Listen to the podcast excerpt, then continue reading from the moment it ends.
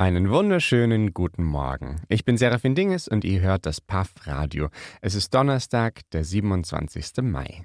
Ich hoffe, es geht euch gut und ihr konntet euch schon die ein oder andere Performance anschauen oder einen Audio-Walk machen.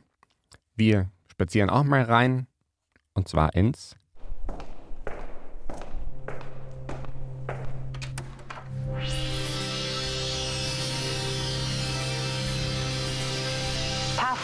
Radio.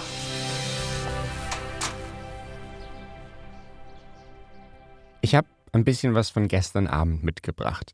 Ich habe mir natürlich auch ein paar Performances angeschaut. Als erstes habe ich mir im Akut zwei Tanzsolos angeschaut. Chicken and Egg von Franziska Doffin und Volva von Dakota Comin. Das waren beides sehr eigensinnige und spannende Tanzstücke.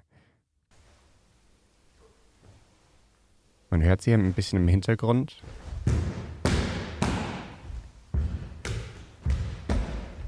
Franziska Doffin hatte auf der Kamera eine richtig starke Präsenz.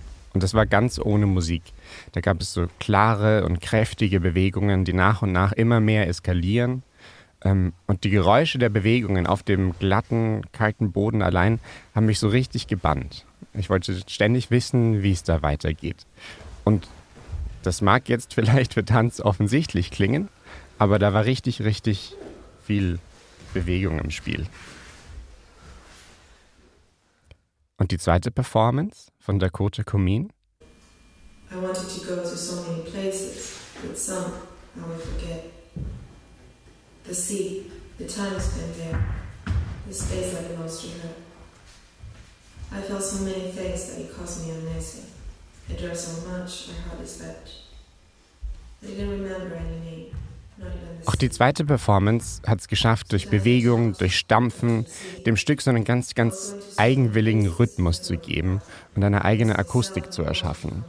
Da hat nicht eine Tänzerin auf die Musik reagiert, sondern der Klang wurde von der Tänzerin bestimmt, der Rhythmus angegeben.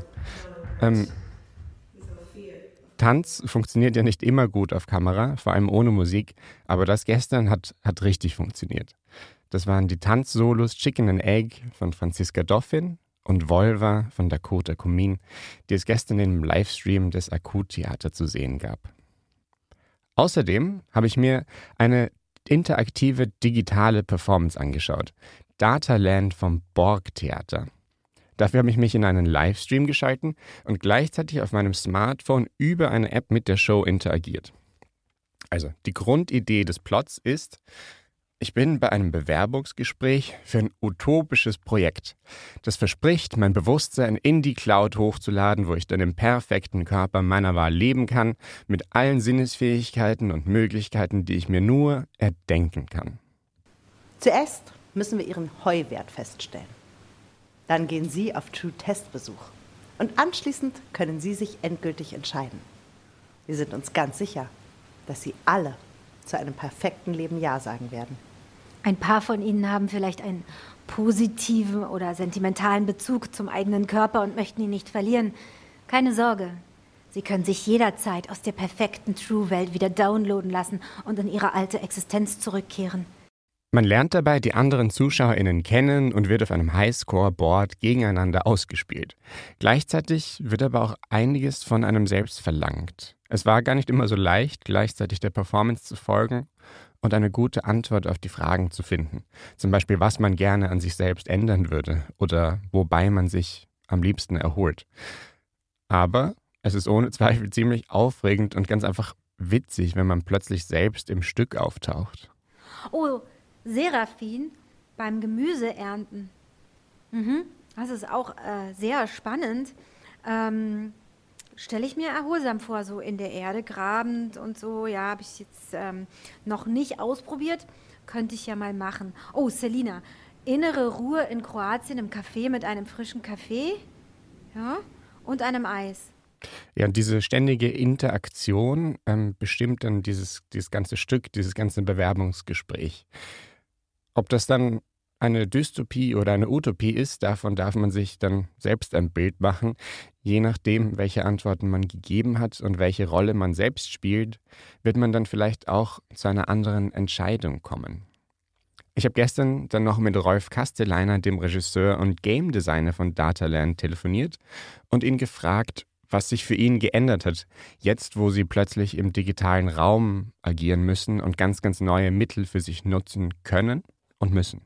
Naja, wir haben ja vorher uns eigentlich immer den Spaß gemacht, dass wir gesagt haben, so Sachen wie, wie Triggern, Antriggern, so, so diese ganzen Computerspielmechanismen auf die Bühne zu übersetzen, also in den Körper wieder rein. Und also, also eigentlich äh, mit Game Designern zusammen so eine, so eine ja, neue Form der Darstellung zu finden, die äh, nicht naturalistisch ist. Ne? Und das hat immer den Zuschauern auch Spaß gemacht, halt da so in dieser Form zu interagieren so, und zu sagen, okay, das ist so ein Mensch, aber der Mensch ist irgendwie jetzt in, in seiner Darstellung, komisch, kommt er sehr maschinell rüber.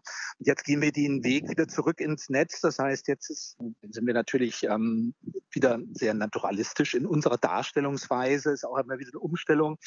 Aber es ist jetzt wieder die, die Fragen, sage ich mal, die Möglichkeit, Fragen zu stellen, sind ja durch so eine App einfach ganz anders gegeben. Das heißt, ich habe da eine Möglichkeit, wieder ja, dem Zuschauer da auch diese Interaktion, die er jetzt erstmal, oder diese Partizipation noch mehr, die er im, im teilweise öffentlichen Raum hat, die ist ihm genommen, aber durch die Fragen gebe ich ihm doch wieder eine Möglichkeit, da wieder auch partizipativ daran teilzunehmen. Und das ist eigentlich auch so ein bisschen die Herausforderung.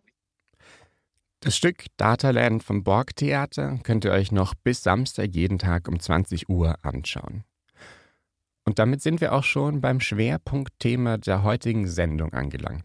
Es geht um Performances, die nicht nur den physischen Raum digitalisiert haben, sondern die sich den digitalen Raum komplett zu eigen machen. Wir fragen uns, was gibt es da für Möglichkeiten? Was bringt es für neue, neue Perspektiven?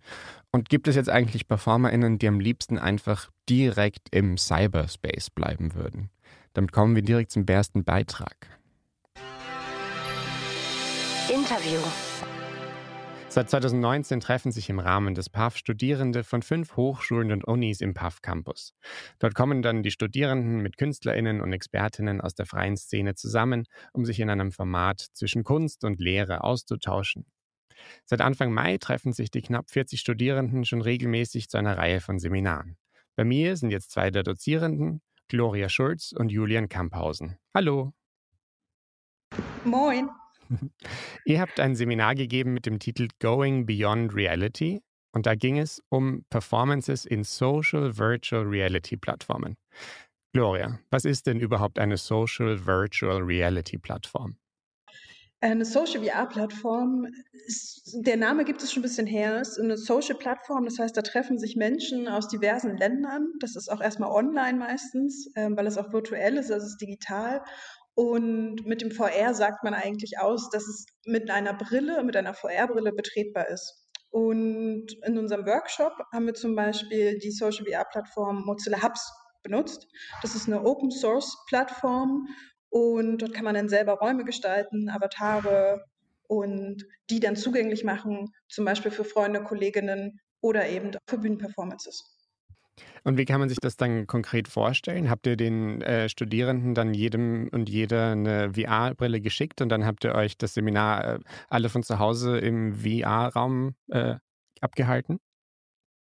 Äh, ja, genau. Wir haben tatsächlich, äh, jeder Studierende hat eine VR-Brille bekommen. Dann haben wir die erstmal eingerichtet zusammen und dann haben, sind wir sozusagen auf Expedition gegangen. Wir haben uns unter anderem Altspace VR angeguckt und eben auch Mozilla Hubs Räume, äh, Ausstellungen und auch Performances, die nicht mehr online stattgefunden haben, aber wo man sich die Räume noch angucken konnte.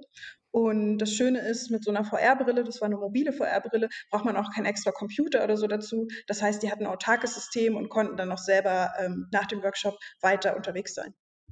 Und wie kam das so an bei den, bei den Studierenden? War das so was komplett Neues und haben die sofort äh, diesen neuen Raum mit irgendwelchen Ideen gefüllt für Performances, wie sie jetzt Sachen anders gestalten können? Also der zweite Teil, ja, die haben sofort angefangen und sind auch schon teilweise mit ganz konkreten hm, Plänen und Absichten in diesen Workshop gekommen und viele von denen hatten auch schon ähm, eine gewisse Art von Vorkenntnissen, nämlich äh, eben aus dem Bereich Bühnenbild oder da, wo man auch mit 3D-Programmen schon mal arbeitet und zeichnet. Also da gab es schon ähm, durchaus eine gute Verortung in digitaler Dreidimensionalität. Aber ja keine Programmiererfahrung. Also das war, das ist dann die besondere oder das ist dann eine der besonderen Leistungen, dass eben hier dann Menschen ohne Programmiererfahrung faktisch eigentlich eine, eine Programmierkompetenz ähm, vermittelt wurde. Ja, ich habe mich da im Vorfeld nämlich auch mit einigen PerformerInnen unterhalten, die eben für das PAF digitale interaktive Performances gestalten, jetzt nicht nur in VR. Aber ich fand da ganz grundsätzlich ganz interessant, dass ähm, die meisten PerformerInnen dann am Abend der Show nicht nur als KünstlerInnen auftreten, sondern auch als Systemadministration. Also, dass man irgendwie gleichzeitig noch nebenbei im Chat Hilfe Fragen beantworten muss. Wie, was macht das denn, diese Vermischung der Rollen als KünstlerInnen und PerformerInnen? Und Programmiererin? Ähm, ja, eine sehr spannende Frage. Ich habe eine Performance gemacht mit dem BBB, das ist ein Künstlerkollektiv aus Offenbach. Und dort haben wir es dann so gehalten, dass es so Fake-Avatare gab, die hatten die Namen der PerformerInnen. Da saßen aber wirklich andere Menschen dahinter, die eben diese Chat-Fragen beantwortet haben, damit die Performerinnen wirklich auch performen konnten. Also da wurde halt gesungen oder Gitarre gespielt, weil man kann ja nicht gleichzeitig tippen und ähm, aktiv sein. Und ähm, das fand ich schon sehr spannend, weil das Team dadurch natürlich unglaublich viel größer wird. Und dann sitze ich als Programmiererin eben auch noch dabei und passe auf, dass auch alle Streams funktionieren. Und plötzlich hat man dafür eigentlich eine Zwei-Mann-Performance oder Zwei-Menschen-Performance im Konglomerat von sechs Menschen da sitzen. Das ist, gehört ja auch für ganz viele Künstlerinnen und Künstler in der Szene zum, zur ästhetischen Praxis, dass sie die Eigentumsverhältnisse, in denen sie agieren und die Arbeitsbedingungen, in denen sie agieren, auch künstlerisch mh, reflektieren. Die werden ja auch auf der Bühne häufig thema oder überhaupt thematisiert in der Szene. Deswegen, das erstreckt sich dann natürlich auch auf die ähm, technischen ähm, äh, Voraussetzungen, die Menschen dann für Repräsentation im digitalen Raum brauchen, für die, ähm, für die Zugänglichkeit von Wissen und für die Eigentumsverhältnisse, die natürlich dann im Internet nochmal viel verworrener und unbekannter und unklarer sind häufig als wenn man weiß, wer das, wem die Immobilie des Theaters gehört, in dem man gerade performt. Ja, wenn man dann so von, von Wissen in dieser Form spricht, dann muss man ja auch immer Ungleichheiten mitdenken und Zugang zu Wissen. Gibt es denn, ähm, so wie es in der reinen Programmier-Community eine aktive Open-Source-Community gibt, gibt es das Gleiche? Du hast es schon angesprochen, dass ihr mit Open-Source-Software gearbeitet habt, auch in der, in der Kunstszene? Also jetzt ganz spezifisch bei Mozilla Hubs gibt es das auf jeden Fall. Die spielt sich da auf Discord ab. Und da gibt es dann so unterschiedliche Channels, wo auch Künstlerinnen, aber auch Programmiererinnen, Designerinnen zusammenkommen und Fragen stellen und sich gegenseitig helfen. Und die ist auch sehr aktiv. Und also das ist auch so, wo ich immer gerne zurückgehe, wenn ich eine Frage habe, hat das hier schon mal jemand das Problem gehabt oder kann mir da aushelfen? Oder da wird nochmal ein Designer gesucht, ein 3D-Artist, um noch schnell irgendwas zu bauen und sowas. Und das ist auf jeden Fall da. Und auch der Open Source Gedanke wird da groß getragen, dass man, wenn man sich Szenen erstellen möchte, gar nicht selber 3D machen muss, sondern man kann was von der Community benutzen. Man gibt dann einfach die Credits an von dem Menschen, der die 3D-Szene erstellt hat, und dann kann man das benutzen. Also ich kann mir dann zum Beispiel, wenn ich einen Stuhl für meine Performance brauche, lade ich mir eine Textur von einem Stuhl aus einem äh, aus einer Open Source Community. genau, so, so könnte man das sagen, ja. ähm, als letzte Frage, es gibt ja das Theater in digitalen Räumen nicht erst seit Beginn der Pandemie, auch wenn es vielleicht teilweise so wirkt, ähm, sondern seit es das Internet gibt, machen Leute dort auch Kunst. Und wahrscheinlich auch schon bevor es das Internet gab. Was hat sich denn in den letzten Jahren oder Jahrzehnten ganz konkret verändert, Julian? Menschen ohne das Privileg oder die Möglichkeit, sich ähm, digitale Technologien ähm, zu erarbeiten oder das zu studieren, können im Internet seit wenigen Jahren erfolgreich künstlerisch tätig sein und, ähm, und damit ihren Lebensunterhalt verdienen. Und das ist, glaube ich, tatsächlich neu. Und das kippt alle, ähm, das kippt alle klassischen ähm, linearen Vermarktungswege von Kunst. Ähm, das ist, glaube ich, somit das Besonderste. Also ich will das nicht so positiv dastehen lassen, wie ich das jetzt eben formuliert habe. Es gibt auch genau ähm, das Gegen, also man kann es super easy haben, aber dann stellt man quasi ähm, Mark Zuckerberg als kaufmännischen Geschäftsführer der eigenen Kunstproduktion ein, wenn man dem alle Rechte überschreibt. Ähm, das würde man ja im realen Leben auch nicht toll finden. Deswegen, da, da sind so Angebote wie der Puff Campus und so Expertinnen wie Gloria Schulz äh, enorm wichtig, um Bewusstsein in der Szene zu schärfen und äh, Wissen, Wissen zur Selbstermächtigung zu solidarisch zugänglich zu machen. Ein gutes Abschlusswort. Vielen Dank, Gloria Schulz und Julian Kamphausen. Wenn man euch jetzt online irgendwo sucht, wo findet man euch? Im Internet unter www.unendlichemöglichkeiten.de. Ich wiederhole nochmal www.unendlichemöglichkeiten.de. Äh, genau, man findet uns beide unter der Adresse auf jeden Fall. Wunderbar. Ja, vielen Dank euch fürs Gespräch und danke dir, noch ein schönes Puff. Danke. Ja, Tschüssi. Wir wollen es hier aber natürlich nicht nur bei einer theoretischen Besprechung von digitalen Räumen belassen. Meine Kollegin, die Kulturjournalistin Sarah Keiloweit, hat sich ganz konkret mit zwei Performances befasst, bei denen man während des PAF den digitalen Raum erkunden kann. Es geht einmal um den Virtual Club of Dangerous Women, eine VR-Performance, und um die Cyber Sexhibition, eine digital erkundbare Ausstellung, die sich im Schutz der Anonymität der vorurteilsfreien sexuellen Aufklärung widmet. Zentral ist dabei unter anderem die Frage, ob die PerformerInnen irgendetwas an der physischen Bühne vermissen. Katharina Haverich vermisst nichts. Ich würde ganz ehrlich, ich würde nur Nachteile von dem Medium aufzählen können und ich würde gar nicht sagen, was ich vermisse. Ich vermisse nichts. Die Initiatorin des Virtual Club of Dangerous Women arbeitet mit Hilfe von Oculus Quest Brillen in WeAreChat, einer sozialen Plattform in virtueller Realität. Für das PAF schalten sich ZuschauerInnen live im Stream dazu. Bei VRChat ist es so, dass es da 25.000 äh, Community-Build Spaces gibt. Das heißt, da sind einmal Leute, die lieben diese Plattform und designen in ihrer Freizeit dafür Orte, die sie toll finden. Das sind Cafés, das sind Bars, das sind ähm, völlig fantastische Orte. Ähm, es sind gruselige Orte, Orte, an denen man spielen kann, Leute, an denen man quasi die Normalität oder die normale Realität nachempfinden kann. Super unterschiedlich. Katharina Haverich, ihre KollegInnen Liane Moll und Jael Scheril treffen sich mit anderen Frauen in dieser digitalen Welt, um zu teilen. Weil eigentlich geht es ja bei uns darum, dass wir uns über Träume unterhalten, und zwar über gewaltvolle Träume, die Frauen über Männer haben. Ich habe diese steile Theorie, dass eigentlich alle Frauen, die so in patriarchalen Gesellschaften leben, irgendeine Art von gewaltvollen Träumen gegen Männer haben müssen. Ich frage mich sonst, wie macht ihr es anders? Was, wo ist euer Filter sozusagen? Welche Gehirnnieren oder Lebers ja, habt ihr sozusagen, dass ihr das nicht mit ins ähm, Unterbewusste nehmt. Im Zentrum der digitalen Zusammenkünfte steht also der Austausch intimer Gedanken und Erlebnisse.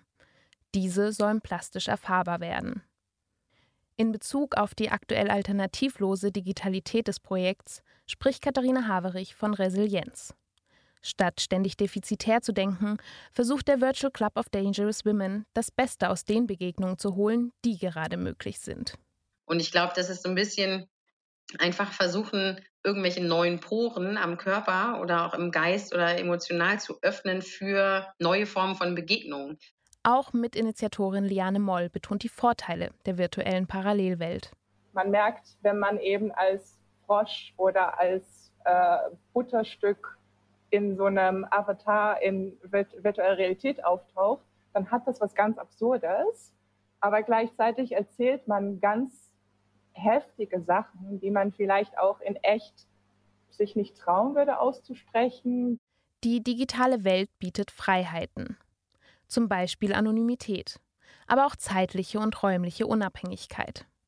Die Einladung auszusprechen zu anderen Frauen, komm mir, ich schicke dir diese Brille zu und zeig dir, wie sie funktioniert, dann gehst du damit nach Hause und wir könnten uns auch nachts um drei treffen. Und wir brauchen keinen Probenraum. Und du kannst auch in Israel sein oder in Amerika und das ist völlig egal. Und lass die Uhrzeit ist egal. Es gibt keine, was ich gerade meinte, keine Probenräume und wir können uns einfach sehr unabhängig treffen.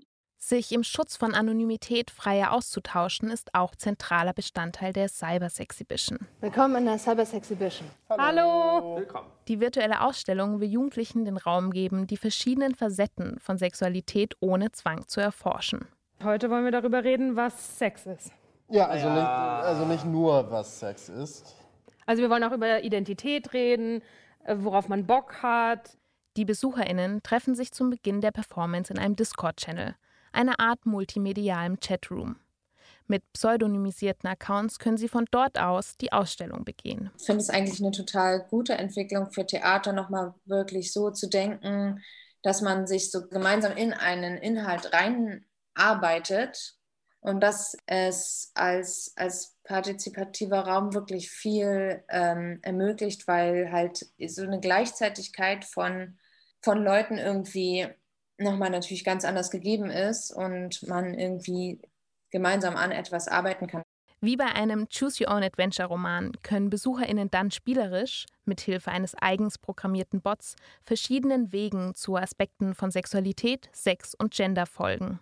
Also, wenn ich weiter eingebe, dann begrüßt mich äh, der Bot äh, und dann fragt mich der Bot, ob ich äh, am liebsten als nächstes zu Everybody zu Follow Your Heart oder zu Gender Me Tender gerne gehen möchte.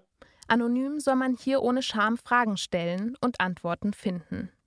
Die Ausstellungsstücke sind eine Zusammenstellung aus Videos, Animationen, Sprachnachrichten und Text. Die PerformerInnen Jill, Christo, Lisa und Josef haben dazu Interviews mit ExpertInnen und Privatpersonen geführt, um dem Themenkomplex sexuelle Aufklärung bestmöglich gerecht zu werden. Ich glaube, was so ähm, eine große Sache für uns auch war, die wir irgendwie, ähm, die uns beschäftigt hat, ist so, wie kommuniziert man eigentlich, dass es so keine, kein Normal bei Sexualität oder Gender oder Körper gibt. Es gibt nicht die eine Art, wie das äh, normalerweise ist und dann alle anderen weichen so ein bisschen ab, sondern dieses so, es ist wirklich, jede Person ist super seltsam und das ist voll gut so. Für die Cyber Exhibition und den Virtual Club of Dangerous Women ist der virtuelle Raum kein Ersatz für real körperliches Aufeinandertreffen. Vielmehr werden die digitalen Begegnungen genutzt, um neue Beziehungen zu Körperlichkeit herzustellen und zu verhandeln. Das war Sarah Kailoweids Beitrag zur Performance im digitalen Raum. Den Virtual Club of Dangerous Women könnt ihr euch heute um 14 Uhr kostenfrei anschauen. Die Cybers Exhibition läuft noch von heute bis Samstag jeden Tag um 18.30 Uhr und richtet sich ganz explizit an Jugendliche ab 13 Jahren.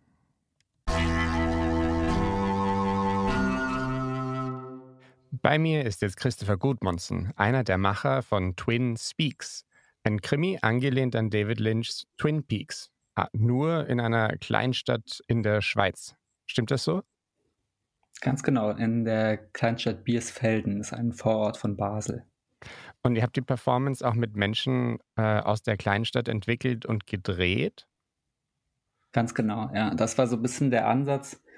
Etwas auch tatsächlich, es gibt ein Theater in, in Biersfelden, das Roxy, das aber äh, in unserer Beobachtung so ein bisschen isoliert von dieser äh, kleinen Gemeinde so ähm, existiert und wir dachten, es wäre mal interessant, was für diesen kleinen Ort außenrum zu machen und haben dann Twin Peaks sozusagen als Inspiration genommen, um uns irgendwie dem Genre, über das Genre Krimi mit der kleinen Stadt auseinanderzusetzen, haben dann ähm, Biersfelder, Biersfelder und BiersfelderInnen ähm, aufgesucht und mit denen zusammen das dann gedreht, genau.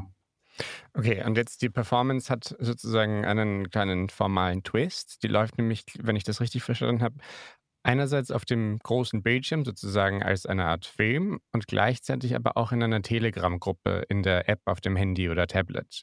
Stimmt das so? Wie läuft das dann genau ab?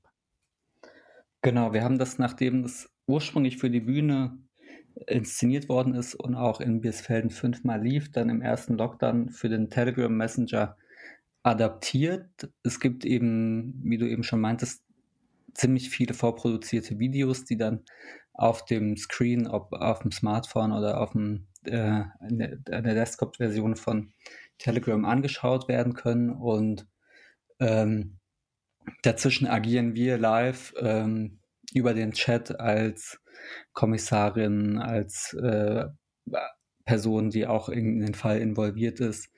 Ähm, sprechen Sprachnachrichten hin und her, äh, chatten miteinander.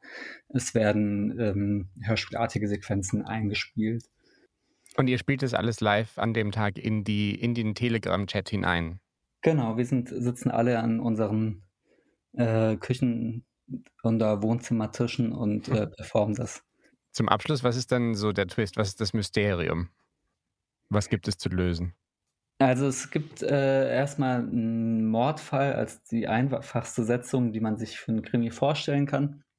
Und das ist für uns der Anlass, äh, Biesfelden zu erkunden. Und nach und nach wird das ähm, alles äh, ja tatsächlich immer mysteriöser und unklarer, wer diesen Mord begangen hat, ob es auch mystische Kräfte in Biesfelden gibt. Ähm, will da jetzt nicht zu viel verraten.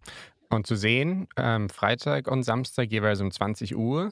Ähm, den Link gibt es natürlich auf unserer Website und den Link zur Telegram-Gruppe ebenso. Da kann man dann live mit euch mitmachen oder zuschauen. Genau. Super. Christopher, vielen Dank. Ja, ich danke dir. Das war Christopher Gudmundsen von Twin Speaks. Und wir machen weiter mit dem Nachwuchs. Hier ist eine Minute Introducing.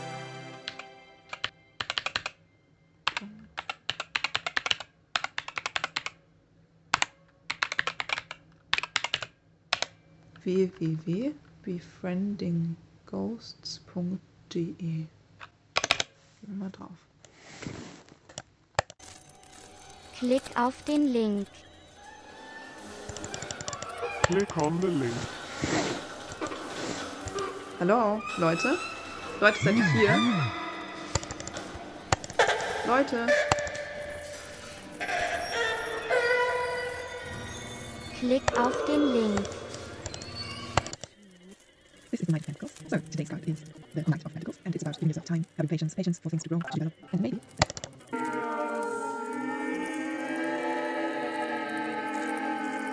Hallo? Hallo? Okay, weird. Na gut, aber dann sehen wir uns einfach am 27., 28., 29. Mai online beim Stück Befriending Ghosts der Paranormal Fear Group. Und äh, ich gehe jetzt, glaube ich, einfach mal offline. Ciao. Befriending Ghosts von der Paranormal Queer Group könnt ihr euch heute um 20 Uhr im Livestream des Hau anschauen, wieder mit einem anschließenden Artist-Gespräch. Wenn ihr heute sonst noch nichts vorhabt, warum nicht einen Nachmittagsspaziergang in den Gärten des Tempelhofer Felds wagen? Dort findet heute zwischen 12 und 17 Uhr eine Hygiene-Performance statt. Beim Stück Chicken Thing zeigt der Künstler Robin Leveroos dort Puppen- und Objekttheater. Außerdem heute um 12 im Rahmenprogramm ein Gespräch zu Macht- und Diversitätsfragen in den darstellenden Künsten. Eine Kooperation mit dem Theatertreffen. Das ist danach auch noch on demand verfügbar.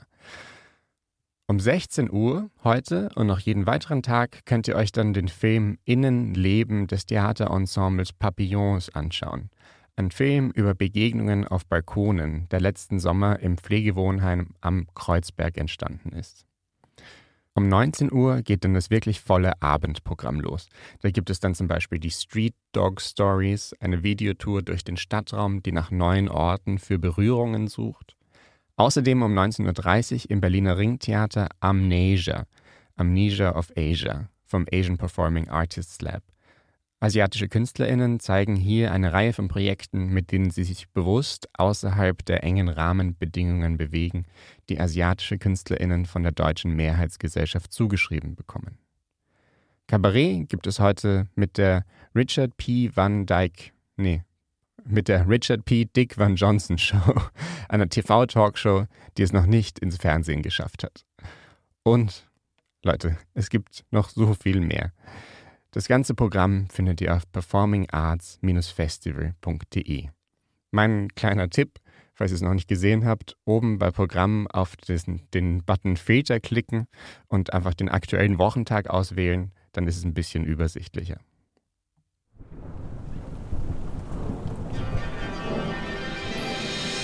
Wetterbericht. Ja, was soll ich sagen? Heute ist es in Berlin angeblich noch verrückter als die letzten Tage und Wochen. Um 10 soll es regnen, um 11 scheint dann die Sonne, aber es regnet auch, ohne es ist bewölkt. Um 12 ist es dann wieder ohne Regen, aber mit Wolken. Und um 13 Uhr wieder Regen, Sonne und Wolken. Spät nachmittags wird es dann kurz ganz grau, bevor es wieder etwas aufklart. Abends bleibt es dann trocken. Ich weiß nicht, ob ich das sagen darf, aber das Wetter ist heute wohl fast so divers wie das PAF-Programm. Kalt bleibt es aber den ganzen Tag, also zieht euch kuschelig an. Und damit sind wir auch schon wieder beim Abspann. Ich bin Serafin Dinges und ihr habt das PAF-Radio gehört. Ich freue mich, wenn ihr auch morgen wieder einschaltet. Da dürft ihr euch dann nicht erschrecken, wenn ich plötzlich Englisch spreche.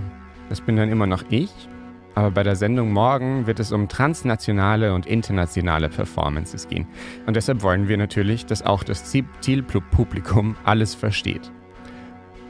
Wenn euch das PAF-Radio gefällt, freue ich mich, wenn ihr den Podcast Freundinnen und Freunden weiterempfehlt. Bis morgen!